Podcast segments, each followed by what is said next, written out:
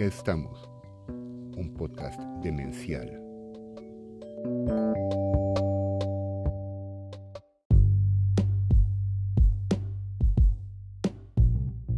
Pues ya estamos acá otra vez, ¿no? En acá estamos Leticia Castañón y Aarón Bruno, un servidor Adrián Dordelli presentando, ¿no? Ahí están. Buenas noches Adrián, buenas noches Leticia, ¿qué dicen? Digo buenas noches a nosotros porque esta hora estamos grabando, pero buenos días, buenas tardes, buenas noches a quien nos escuche el, el, el tiempo de... Pues ya sea así. Leticia, ¿cómo estás? ¿Qué cuentas? Pues bien, por acá, en Querétaro Rock. Bien. Aquí, un poco a gusto. Cansada, pero aquí Qué, estamos. qué bueno que, que- que aceptaste la invitación de seguir participando. Es, es, un, es un gusto, la verdad. Un placer, muchas gracias a ustedes. No, pues el Esto gusto. de... Estábamos, estábamos hablando antes de entrar al aire o de grabarnos o como se quiera entender esto, íbamos a hablar de, de una deuda, ¿no? De la deuda social que se tiene para con, creo yo, algunas personas pues no muy afortunadas y que forman parte de lo social, ¿no? De la problemática, de la gran problemática social que tal vez pues tenga que ver con pues con este adeudo que tenemos, eh, al menos los creadores, los artistas, los eh, aquellos que tenemos conocimiento para con aquellos que no han sido eh, bien recibidos por parte de lo social y en ese sentido pues debíamos de pagar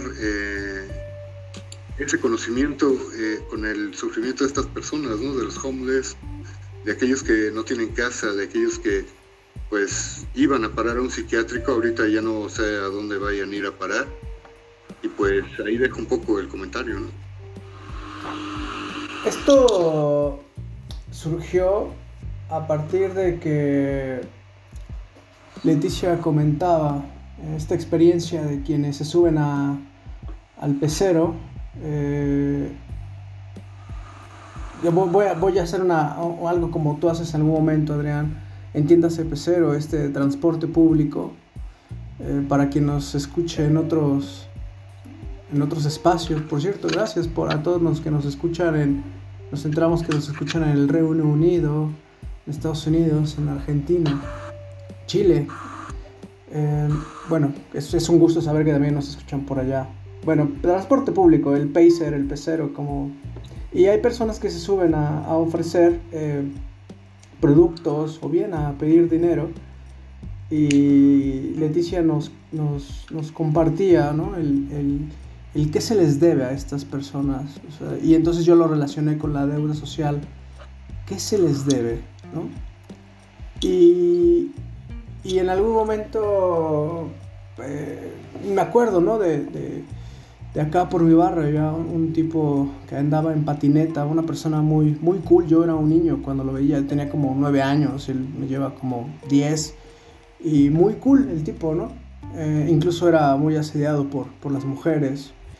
Eh, eh, matudo, ya saben, este prototipo de belleza, ojos, ojos verdes, en fin.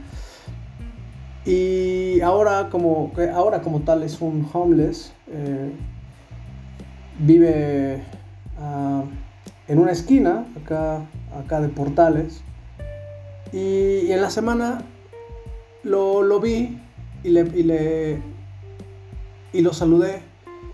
Le dije, ¿qué tal, Enrique? Me dice, préstame 10 varitos, ¿no? Ya ahí se ve que traes. Y luego, luego me acordé de, es que le debo, ¿no? ¿Qué, qué se le debe? Es en ese sentido de qué se le debe, cuál es la deuda social con, con, con lo que está relacionando Adrián, ¿no? Y bueno, es la- el primer encuentro con esto, ¿no? Lo, lo primero que hizo al saludar, al saludarlo fue eso, préstame 10 varitos. Y pues bueno, ahí está. No sé, Leticia, ¿qué, qué digas? ¿Qué nos compartes? Sí. Pues a mí me, justo mientras me decías, me llegó a la mente hace, hace un año estuve trabajando en X lugar y había un señor con el que me gustaba mucho platicar de camino para, para, para el trabajo o si salía a comer o algo. Este hombre estaba muy solo. Eh, no era homeless, pero para como se veía su casa por dentro, llegué a tener el privilegio de entrar por unos instantes. Eh, parecía que había mucho en falta allá adentro, como para poder vivir, vivir bien, quizás. Él, él trabajaba mucho y, o en su momento llegó a trabajar mucho, ya ahorita ya debe ser un, un hombre, ya, ya es mayor. Pero en alguna ocasión me, me pegó un grito y me dijo, ayuda, ¿no? Y tuve la fortuna de poder tener el, el, tiempo, dejé un poco las cosas, me acerqué con él y lo único que quería era cruzar la calle. Pero estaba, había estado tomando, entonces se le estaba, se le estaba complicando cruzar la calle. Y lo, lo sostuve y terminé abrazándolo para poder cruzar la calle. Él, quizás era curioso, yo pensaba que, ¿cómo no había más? Había personas detenidas en sus autos, pero nadie estaba ayudando a, a ayudarlo. Y al terminar de cruzar, que, que, tardamos un buen rato, terminó tirado en el piso. Y no podía dejarlo ahí. Entonces, con todas mis fuerzas intentaba yo levantarlo, pero no podía. El señor pues pesa mucho más y yo no soy muy, muy fuerte que digamos. Y al final de cuentas, yo no sé si los coches seguían detenidos, aunque estábamos ya del otro lado de la calle. Y por alguna extraña razón, un hombre salió de algún lugar y me ayudó a alzarlo. Él me dio la llave de su casa, que estaba ahí a tres pasos, para abrir. Y, este, y entramos sujetándolo y abrazándolo para sentarlo, ¿no? Al, regresar a, a mi trabajo, se me dijo que como que por qué había tardado tanto, ¿no? Y yo, pues, este, don Juan necesitaba cruzar la calle. Este, no, no me vieron, hay cámaras, hay cámaras que dan hacia afuera, se me podía ver perfectamente cruzando la calle con don Juan. Hubiera sido muy grato que alguien se acercara también a apoyarme porque no lo podía alzar. Pero, pero para mí era como un, en el que debemos, pensé en el y, justamente algo que acaba de mencionar Adrián, pagar el conocimiento con el sufrimiento de otros. Y esos otros que parece que, que no pueden ser vistos en esta sociedad tan, tan anestesiada. Platicaba hace unos días con Aarón acerca de, parece que, o desde mi pensar, hay una parte que nos debemos a nosotros mismos, al, al vivir en esta, seducidos por la anestesia, y es que la anestesia de, de la sociedad actual, de, de, la que habla Byung-Chul Han, Byung-Chul Han, perdón, es, es, es, es como, es muy seductora, ¿no? Porque, porque nos, nos permite sacarnos un poco de este rendimiento constante, de esta, de este todo lo podemos o todo se puede, y, y al no decirnos o al no detenernos, simplemente nos vamos de hilo anestesiados y perdidos por, por aquello que no son los demás, sino solo nosotros mismos y nosotros mismos, con las redes sociales, con lo que nos está rodeando actualmente.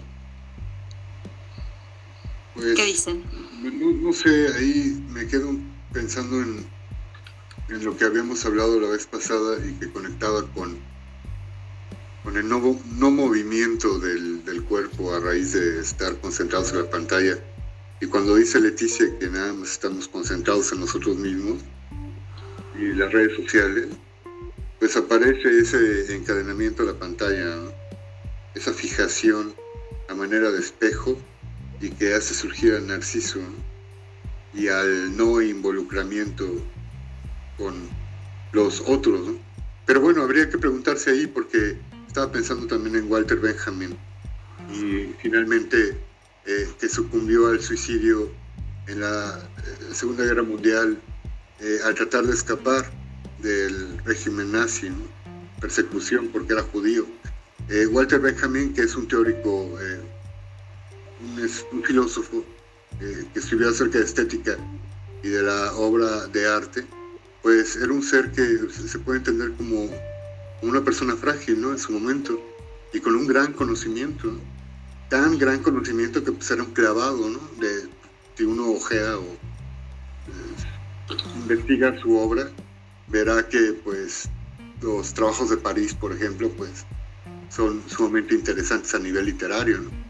Pero bueno, él es un ejemplo de una persona que a pesar de su gran conocimiento, muestra una gran fragilidad en su vida, en su existencia, y parece que él mismo paga su propio saber, su propio conocer, su propio eh, con su vida, ¿no?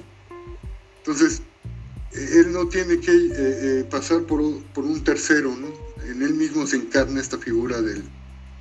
del lo habíamos hablado también, Aarón, alguna vez, de la gran fragilidad que rodea al psicótico, ¿no?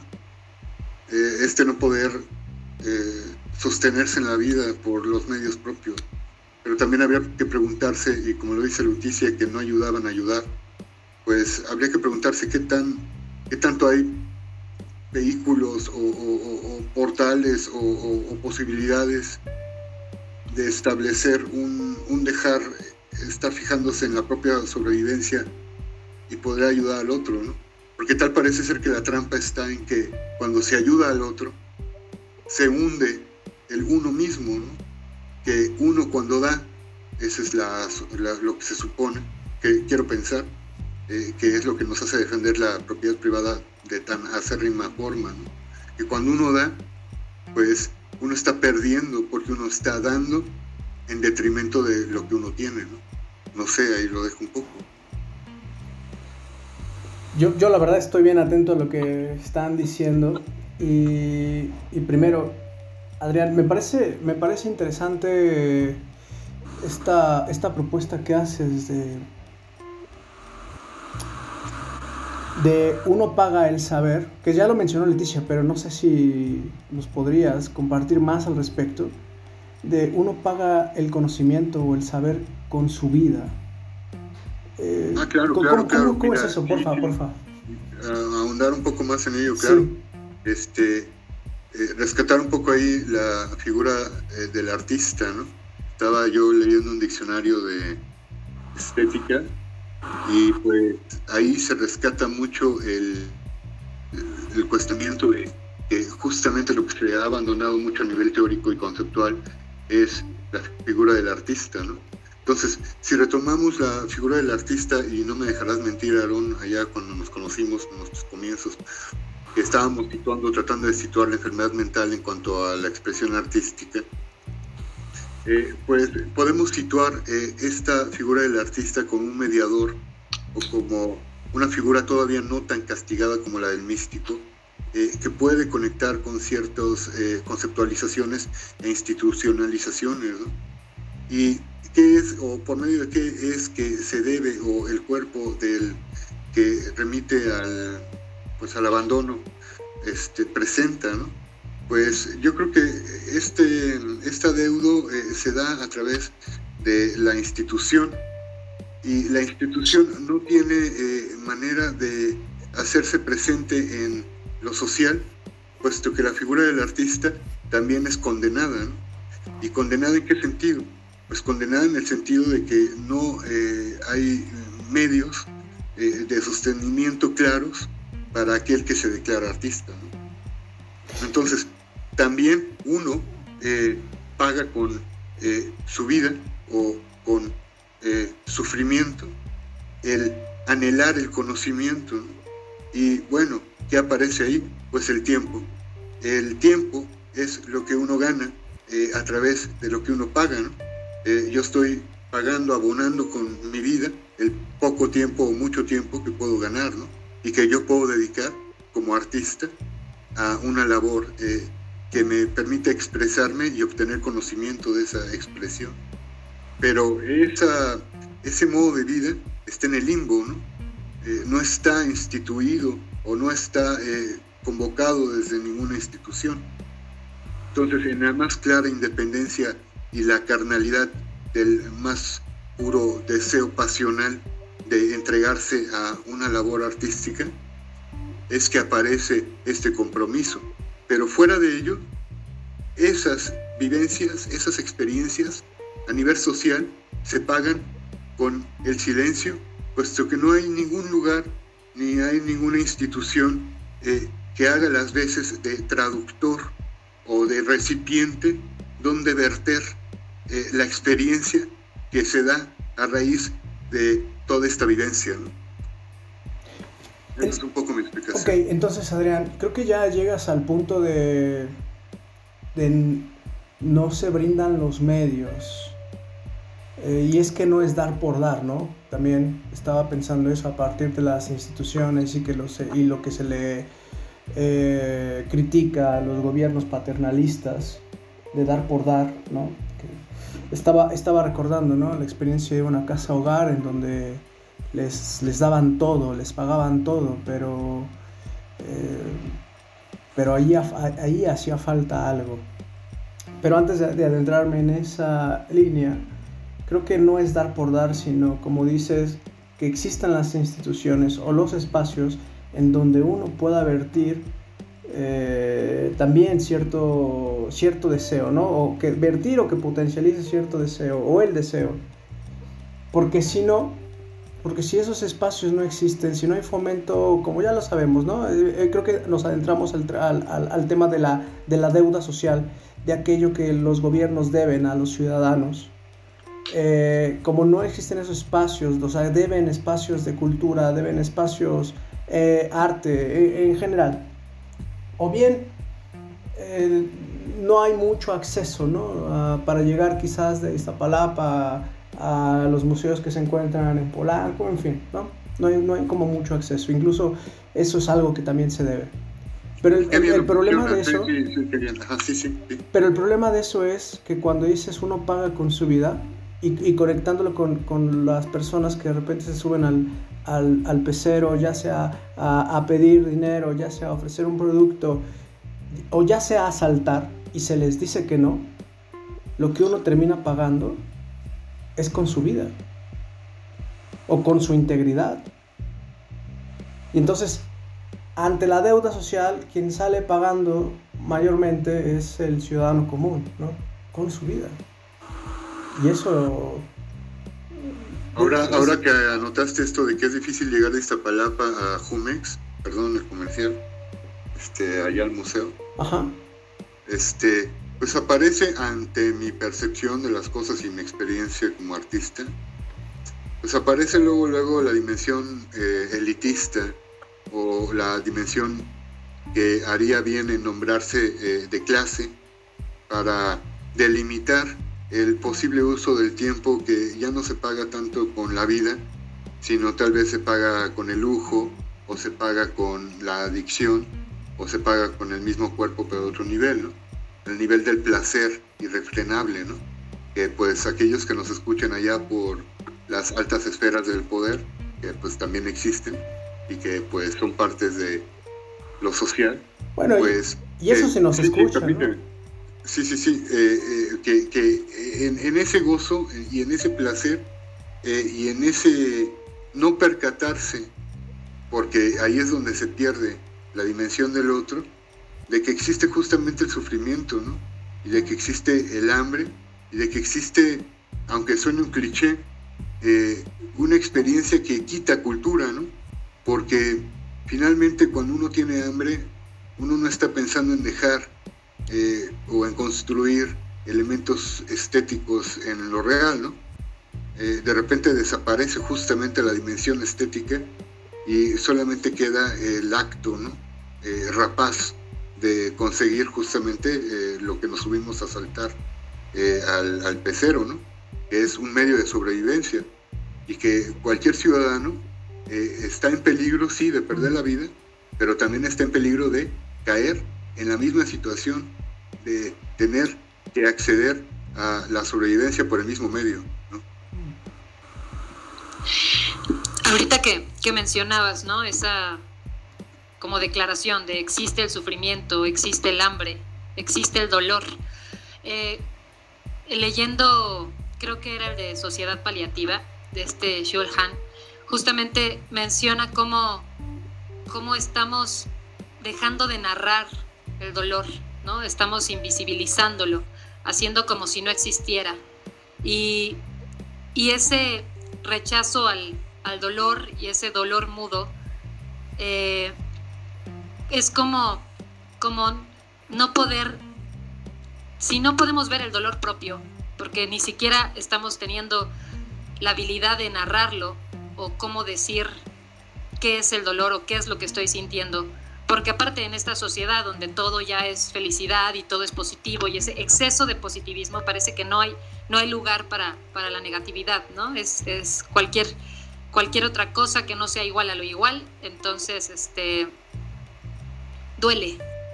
Y, y entonces buscamos justamente anestesiar el dolor.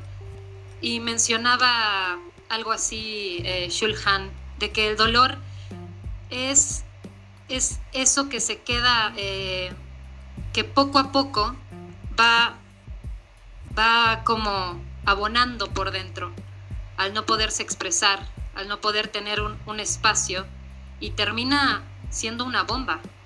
Eh, hace poco escuchaba a una, a una mujer hablar acerca de cómo su cáncer fue creciendo, pero había como unas ganas de no verlo, de no ver ese propio dolor crecer, que llegó a ser del tamaño de, una toronja, era una bola saliéndose del cuerpo y gritando. Y hasta que ya no había otra cosa más que, más que decir, bueno, pues sí, aquí está, ¿no? Y el, el hecho de haber no podido narrar y no podido decir, esto está sucediéndome, casi le cuesta la vida. Pero ¿cómo, cómo, narrar algo que, que todo dice que no existe? ¿Y cómo entonces ver al del otro? Si no puedo ver el propio, ¿cómo doy lugar al dolor, al dolor ajeno, al del, al del otro? No, no veo el espacio. Y bueno, el, exigir esos espacios a nivel social, pues también exige de la otra parte, pues tener la disposición y la voluntad de poder comprometerse con esa labor, ¿no? Porque también lo que sucede es que, pues uno ni siquiera eh, como activista, eh, pues tiene el mínimo de condiciones para, pues para una, ahora sí sentirse seguro, ¿no? Entonces, pues es un, estar constantemente en una especie de, cuerda floja, ¿no? Y, con el hambre encima y, el cuerpo pesando y, bueno, el conocimiento ahí sale sobrando, porque bueno, el conocimiento que hablo es el conocimiento académico, el conocimiento, el, tan placentero y tan, tan hermoso conocimiento académico, porque a mí me encanta. Pero por otro lado, también conozco la otra experiencia, ¿no? la experiencia del cemento. No tanto metérselo, los cuartos de cemento, donde no hay nada más más que el adorno de lo que está puesto. Entonces, no sé cómo explicarlo, pero bueno, ahí lo dejo un poco.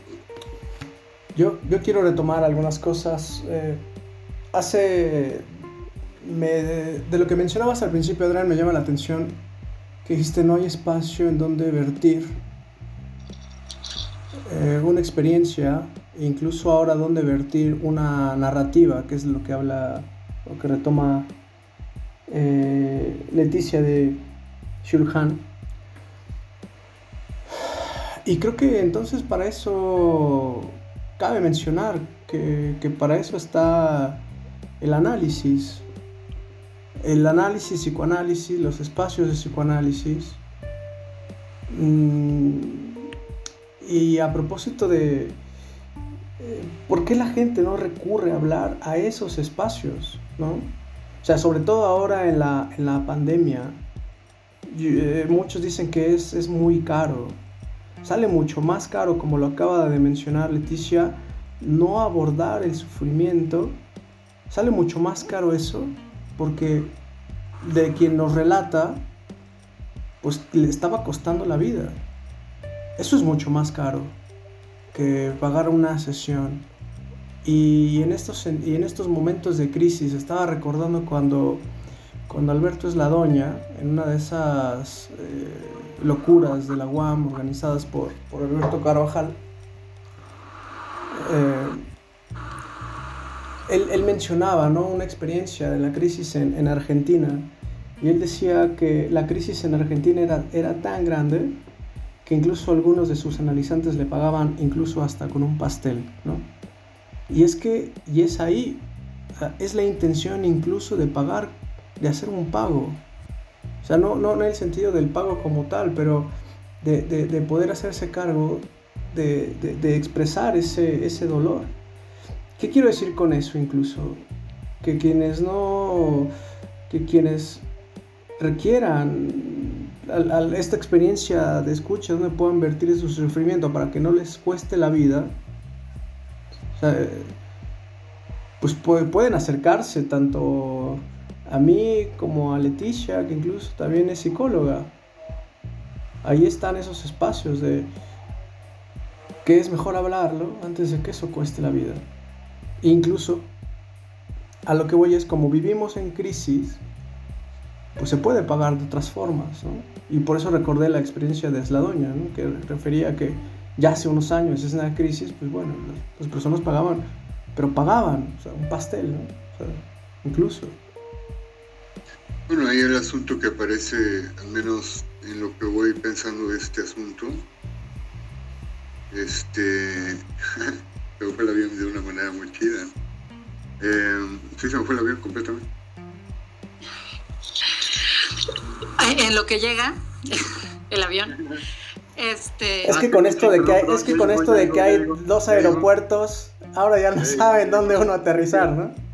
Me quedo pensando este, en lo que dices de la doña, ¿no? Y por otro lado, eh, pues eh, Carlos Fuentes, ¿no? En su momento, eh, si atendemos a lo que dice de la gran promesa de la novela en México, y dice él que muchas promesas de novelas se quedan en eso, en promesa. Yo me quedo eh, azorado ante lo que dice el señor Fuentes, o dijo en su momento, Carlos Fuentes, escritor, novelista.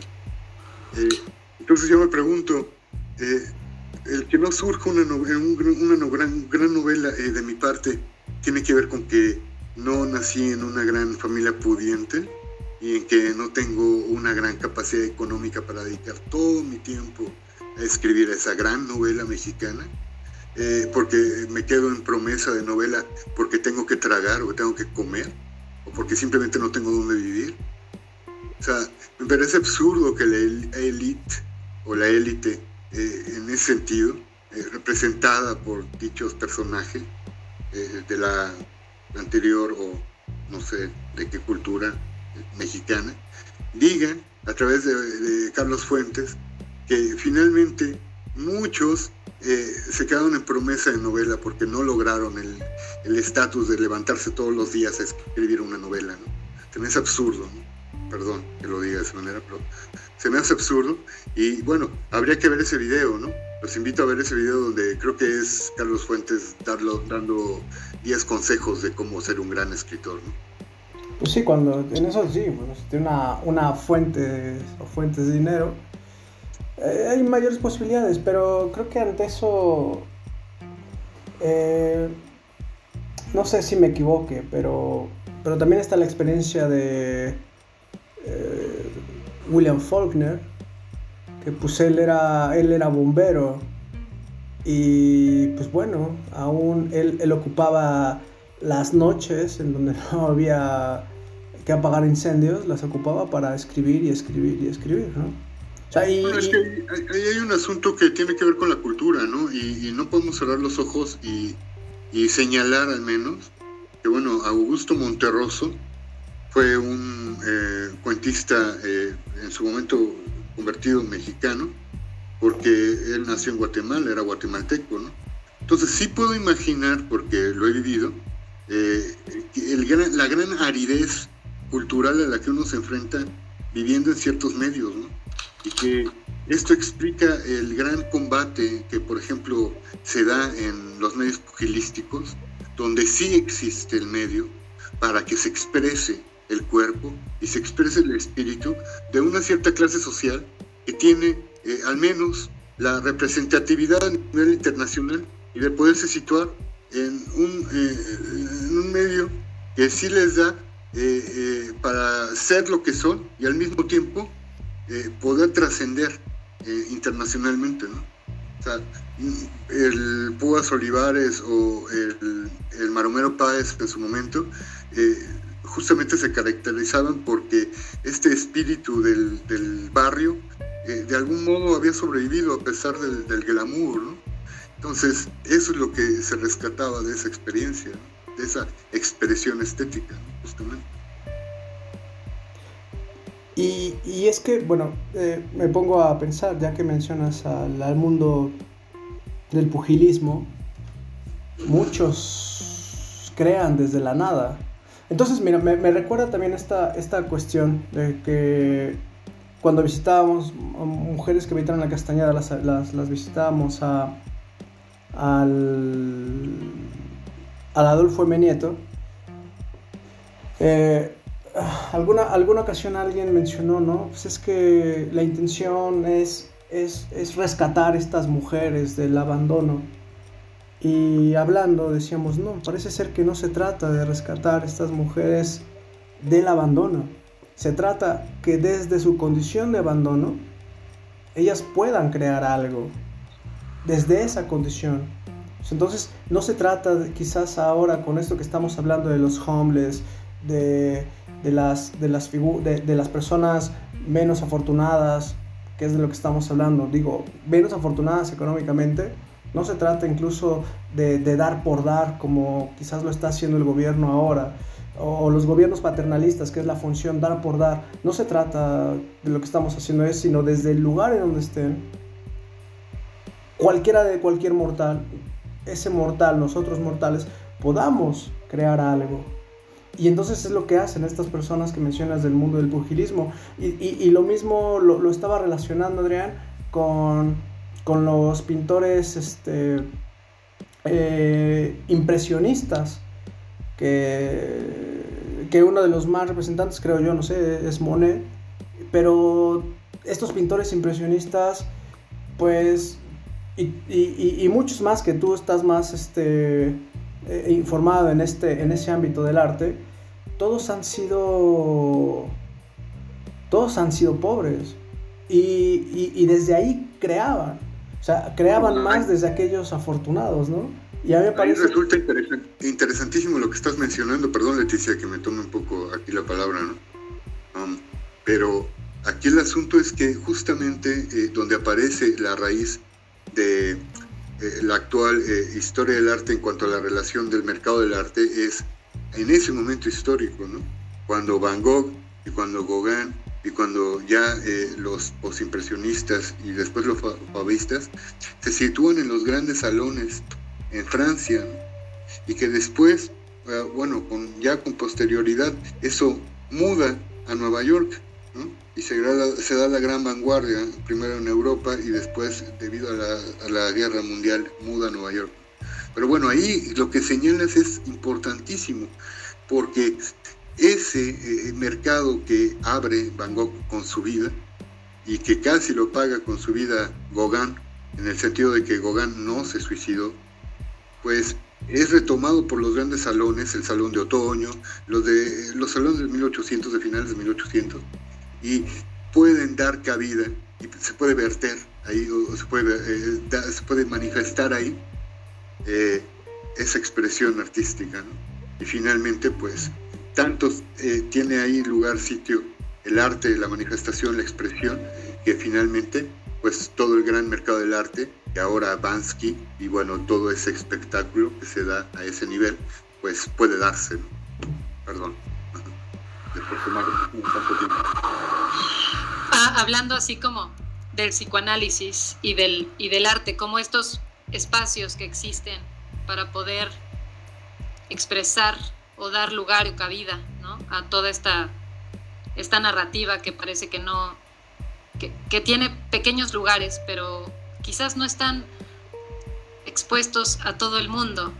Hay, hay, un, hay un cansancio tal en este, en este rollo de la funcionalidad.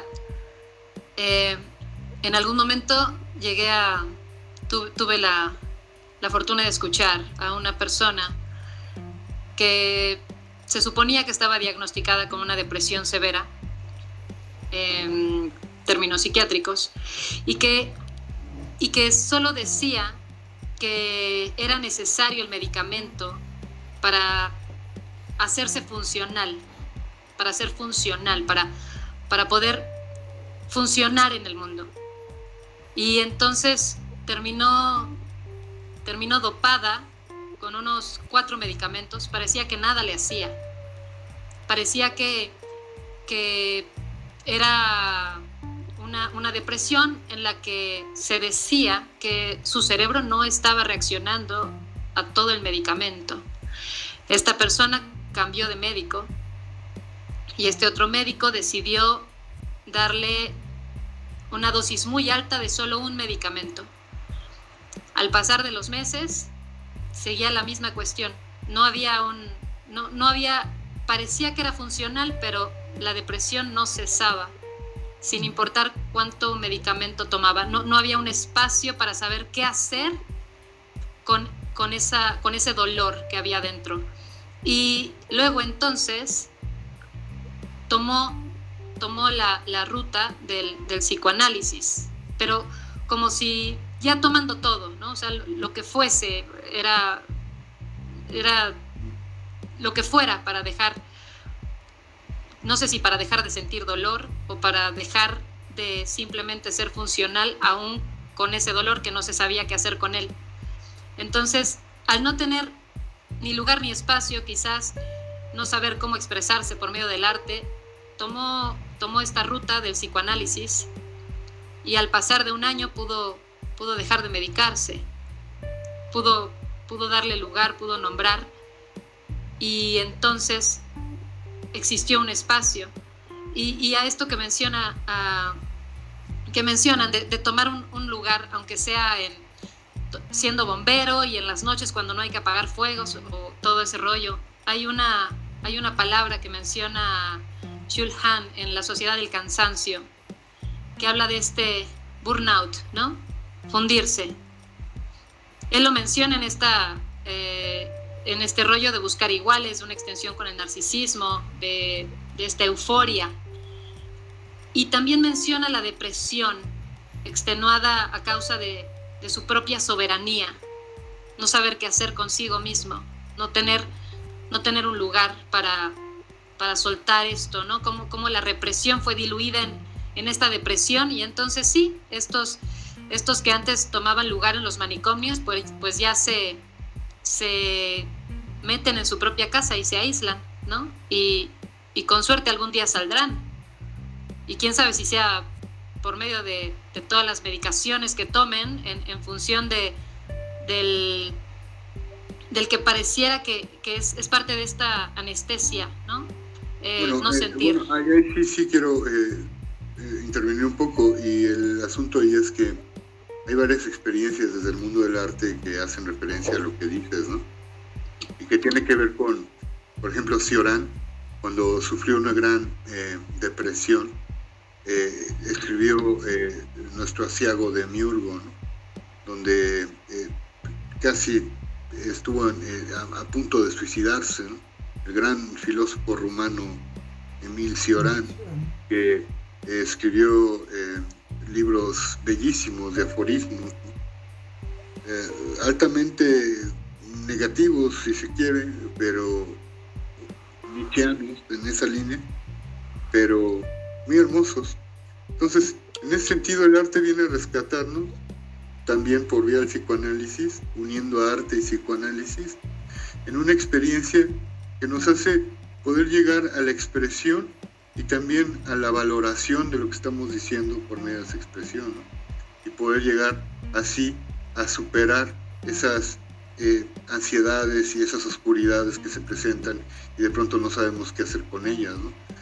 En ese sentido, sí se le tiene que robar el fuego al diablo y tomarse uno el tiempo de poder eh, establecer una prioridad. Y si la prioridad es salvaguardar eh, el ser. Entonces, si las vías están ahí, pues qué más que tomarlas, Eso sería buenísimo. como repito, en el caso de Emil Cioran en su momento, ¿no? No sería del todo vano eh, atender a su obra y revisarle un poco. Están ahí sus libros de Tusquets, editorial Tusquets. Muy bonito es eh, Emil Cioran,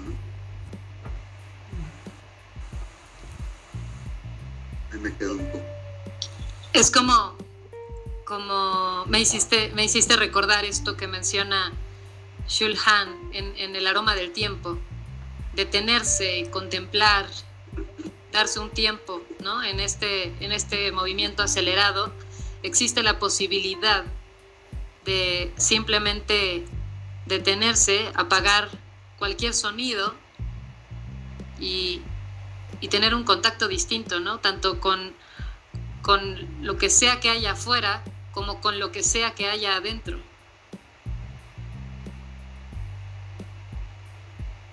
En el sentido de lo que, de lo que hemos venido platicando, a mí se me hace importantísimo resaltar que una de las experiencias que surgen al tomarse uno el tiempo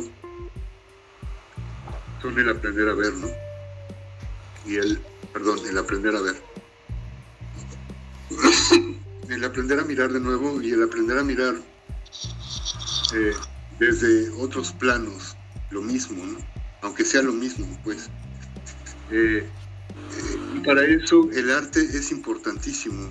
Eh, el arte, yo sé que en muchos, casos parece algo sin sentido, pero el aprender a mirar desde las artes es riquísimo y es importantísimo para la vida. O sea, en eso, en eso, en eso estoy, ¿no? Bueno, ahí me quedo un poco, eh, eso comparto. Eh,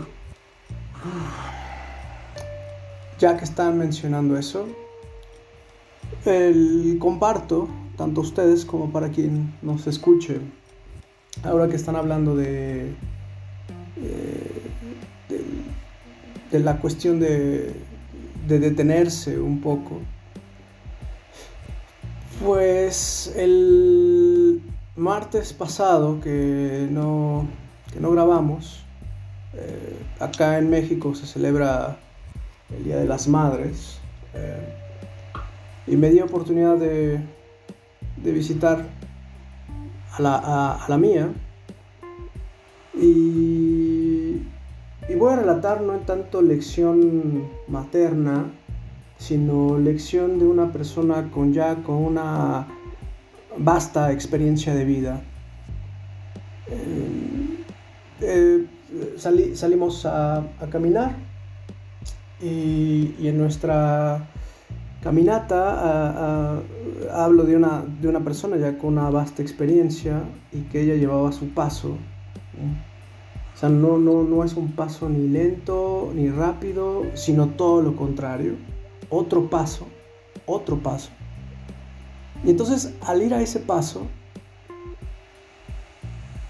me detuve, me detuve, o me di la oportunidad, mejor dicho, ahora que, que hablas de la apreciación del arte, me di la oportunidad de observar un árbol.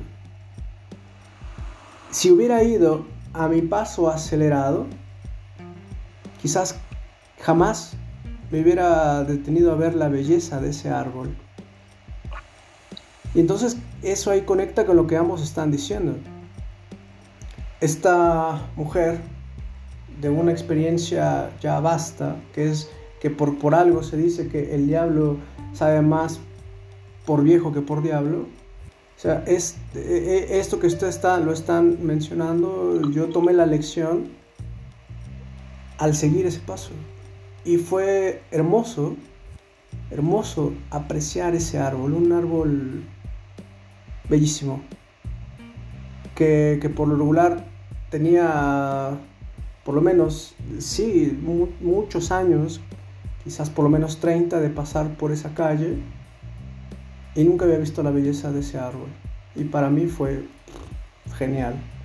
Entonces creo que, creo que de lo que se trata es también eh, aprender a cambiar de ritmos, tomar otros pasos para poder apreciar lo que, lo que están mencionando ambos. Y bueno, ahí les comparto esa, esa experiencia Sí, este, desde la postura nichiana, la, el, no estar en, en, la ventaja social o tener que luchar contra el destino, pues se toma como un buen sino, ¿no? Y como algo bueno, ¿no? Entonces, el, tener que enfrentar pues, lo duro de la vida o lo, pesado, las adversidades, pues templa el espíritu. En ese sentido nos permite llegar a otras dimensiones de nosotros mismos y también percatarnos de pues de otras cosas que a lo mejor no estaban tan claras, ¿no? Y ahí es donde el análisis hace su labor mm. eh, pertinente, donde nos hace cambiar ritmos también en, la precisión de las palabras, de la experiencia. Creo que, creo que, acabas, Adrián, eh, eh, creo que acabas de dar con, con, algo que comúnmente no se menciona y no sé qué se entienda por psicoanálisis.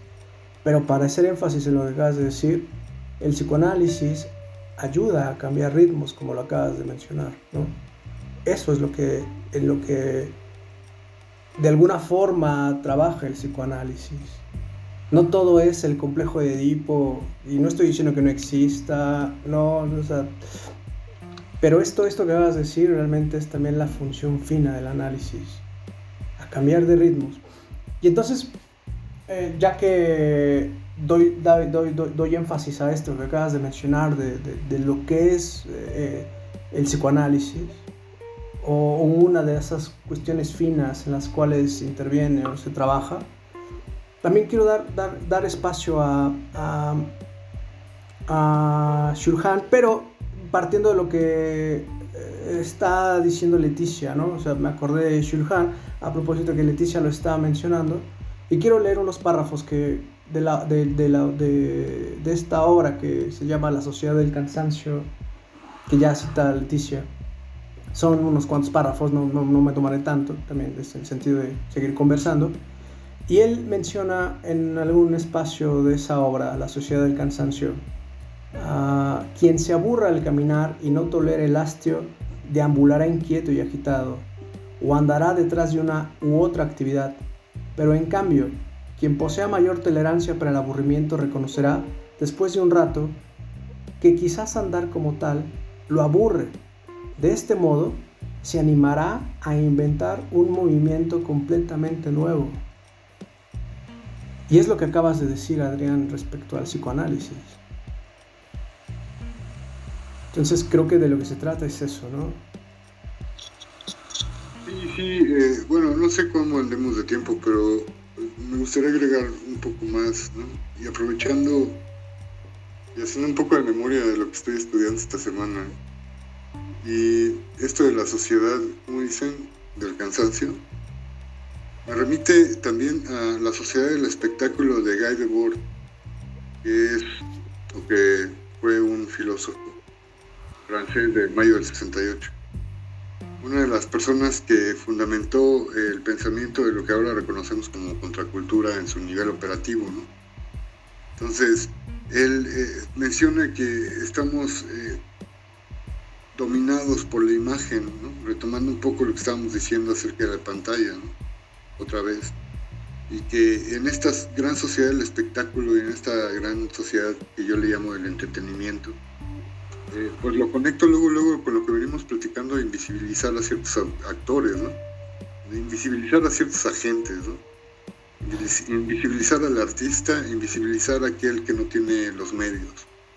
Eh, y, no resaltar al ser o a la persona por sus capacidades creativas ni intelectivas, ni mucho menos las expresivas, sino más bien por esta especie de espectáculo continuo que da pues no sé, personas como no creo que lo tomen a mal nombrar el señor Adame, ¿no?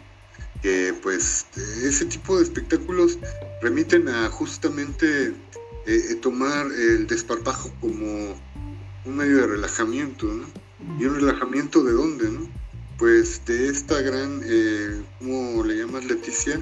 Eh, condición de no estar en, como vivo, ¿no? De estar apagado estar clausurado para con lo perceptivo, ¿no? Anestesiado. Eh, anestesiado. Tan fuerte es la palabra que no la recuerdo y miren todo el rodeo que di, ¿no? Entonces, en ese sentido, eh, habría que ver si o qué tanto participa eh, nuestra necesidad de divertirnos, ¿no? nuestra necesidad de relajarnos, ya lo habíamos dicho en algún momento también. Dos cosas, dos cosas. La primera, ahora que dices de la sociedad del entretenimiento, y, Adrián, estás constantemente ahí preguntando eh, eh, si, hay ah, si hay alguna retroalimentación respecto a nuestro podcast, en fin. Alguien, alguien me dijo, un, un adolescente, su podcast debería de ser más divertido. dije, pero es que lo es. Además, o sea, todo depende del humor. Pero me puse a pensar, bueno, es que justo no estamos en esa sintonía. Y no es que uno de repente no vea cosas, ¿no? Eh, tipo de entretenimiento, por supuesto, de lo que aparece. En fin, de lo que pueda aparecer. O sea, pero eso ya está, el entretenimiento ya está. Pero también lo, lo, lo menciono porque dije, bueno, pues no soy bueno, a lo mejor no va, si no soy si no soy comediante, ¿no? Ese es el, no soy comediante. Estamos hablando de, otras cosas. O sea, sin demeritar la comedia, sin, no, no, no. Es que no es, no es eso. Pero quizás la sociedad del cansancio lo que espera es eso. Ante tanto hastio, ante tanto cansancio, lo que busca es puro entretenimiento y no otra cosa. Eh, la segunda ya se me olvidó. También no supe dónde aterrizar. ¿dónde, ¿dónde quedan las artes finalmente? ¿no? En una dimensión de limbo donde finalmente uno va si tiene un interés, un gran interés en el conocimiento que ofrecen las artes, o uno tiene mucho tiempo libre, ¿no? Pero si uno no tiene esas condiciones, difícilmente accede a las artes porque no conviene en términos políticos quizás, ¿no? Porque no es relevante. Eso es a lo que me refiero. Ya, ya me acordé. Y, bueno, sí, es que esto también es otra oferta, ¿no? El arte, lo que hablamos. Y, ya que estamos hablando de pasos, o sea, cambiar el ritmo, eh, cambiar o, como lo, mencionaba, inventar un movimiento completamente nuevo. quizás, quizás es ahí donde tenemos mucho que aprender eh, de la danza, siempre aparecen movimientos nuevos. En, un mismo cuerpo aparecen nuevos movimientos. Eh, estaba pensando cuando citas a, Adame, que para que nos encuentre o nos escuche, como mencioné en otras partes que ya mencionamos del, globo, pues bueno, están ahí los videos, el, el personaje, igual luego voy a entrar en eso, pero es que cuando uno camina, lo que hace es dar patadas, pone en acto esa, esa, esa energía sádica, pero la pone al servicio de la vida. La caminata es poner una, una, una bueno, lo voy a decir tal cual, una pulsión sádica, una energía sádica, destructiva al servicio de la vida. Y parece ser que lo que, lo que Adame con, con esta cuestión de, de, tirar patadas me parecen como simplemente patadas de ahogado, ¿no? De, un personaje ahogado que tira patadas. Y no es que uno no tire patadas, pero entonces ahí donde podríamos eh, retomar esto que, que, menciono y me acordé por lo que mencionaste tú, Adrián, de inventar movimientos nuevos, caminos nuevos, otros ritmos. Y entonces es ahí donde uno puede apreciar, insisto, apreciar la belleza de un árbol. Ah, sí, por supuesto. Y, bueno, ahí aparece la poesía, ¿no? Y aparece esto del, habíamos platicado, Alon, el 28 de mayo eh, ir al movimiento del orgullo loco, ¿no? Es otro movimiento que se ha formado, que pues se está convocando, ¿no? También a marchar del ángel de independencia. Pues qué loco sería perdérnoslo. es el cuarto orgullo loco, ¿no? Yo no sabía, pero pues ya, ya me llegó la invitación. Ah, pues, Claro que voy a ir. va, Estaría bien, ¿no? sin duda. ¿Cómo, cómo es, ¿Cómo es eso de.? No, no tenía noción de esta manifestación. ¿Cómo es? Ah, bueno, pues al parecer eh, varios colectivos eh, se unen a una propuesta de algo que se llama Orgullo Loco, ¿no? Quiero pensar, no estoy muy enterado al respecto, pero es una especie de analogía o de movimiento análogo al orgullo gay, ¿no? Orgullo Ah, ok, ok. En ese sentido, parece ser que la gente que ha tenido experiencia psiquiátrica o que ha sido diagnosticada y que se siente identificada de alguna u otra manera con el movimiento y con los postulados, pues es- estará ahí marchando, ¿no? De acuerdo a una idea o no, o a una idea de la locura, ¿no? Como dar lugar a lo diferente, ¿no? Sí, a la, a la diferencia en su, en su punto más eh, pues, profundo, ¿no? Que es, me quedo pensando en eso, ¿eh? Eh, un poco, perdón que lo diga de esta manera, pero me salta. Y es en el video este que me mandaste, Aarón, de la diferencia en CISEC, cuando la menciona, que lo que antecede a la diferencia es lo que importa, ¿no? Este, eso justamente, ¿no? El cuerpo, cuando aparece en toda su amalgama y se establece como diferencia. Eso. Sí, es por eso que se me ocurrió esto de quizás entonces tenemos mucho que aprender todavía de la danza. Porque siempre aparecen movimientos nuevos en el cuerpo. Sí, y desarrollar una, una conciencia de la danza y- o de la propia danza también ha de ser dificilísimo, ¿no? La conciencia del movimiento del cuerpo, de los movimientos genuinos que hace el cuerpo, ¿no? Eso se me hace muy interesante. Creo que a Leticia también, porque se queda ahí callada. Yo creo que Ah, está ahí está cavilando algo ahí. Es que-. En, este, no sé por qué, algo que me, que me ha llegado mucho durante todo este lapso en, la plática y en relación a- al cuerpo y a cómo, cómo, y lo que dijo el adolescente, ¿no? En relación al entretenimiento, cómo sería importante quizás eh, dejar de, de de basar en algunos puntos este, este ideal de cuerpos que no existen, que están editados, ¿no? Estas imágenes artificiales que, que están en todos lados por, por los cuerpos reales. ¿Por qué no darle lugar a, a querer dejar de quitar cuando podemos disfrutar de, de cómo es así, sin, sin necesidad de, de lo que puede hacer un, un Photoshop o un- eso está quitándole el, sentido. Está, son, se vuelven imágenes que no existen.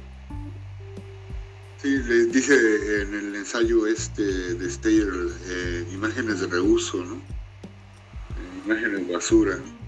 Entonces, sí, son imágenes que ya vienen trabajadas eh, no sé cuántas veces o no sé por cuántos filtros o no sé cuántas maneras y de cuántas presentaciones, que pues ya dan nombre a una realidad del desecho, ¿no? Una, na- un- perdón, una realidad, perdón, de- del desecho, una realidad de, pues, de la basura, ¿no? de, aquello que, que no debe ser contemplado y que no debe ser eh, observado. Entonces, creo que acá podemos estar, creo yo, a reserva de lo que digan, que estamos llegando nuevamente a puerto. No sabemos, o al menos yo no sé, qué se les deba a las personas. Pero si con esto que estoy haciendo con ustedes dos se puede pagar algo, ahora entiendo el sentido de que podemos llamar, esta es nuestra entrega para quien la quiera tomar. Me gustaría adicionar algo a lo tuyo. A ver. Hace, hace unos días que, que llegamos a conversar acerca de lo de esta charla, te mencionaba que parecía que algo que estaba en deuda es el nosotros. Mm. Entonces, si hacemos de los otros un nosotros y nos movemos con todos o con los que se pueda, ya sería ganancia. Sí, eso siempre eh, se dice que la unión hará la fuerza, ¿no? Entonces, en ese sentido siempre estaremos unidos, ¿no? yo creo, ¿no? es conveniente y es bueno, muy bueno. Pues acá estamos, ¿no? Pues sí, ya, acá estamos. Dale. Buenas noches. Estén muy bien. O buenos días. O buenas tardes. Gracias. Chido. Bye. Bye. Chao. bye.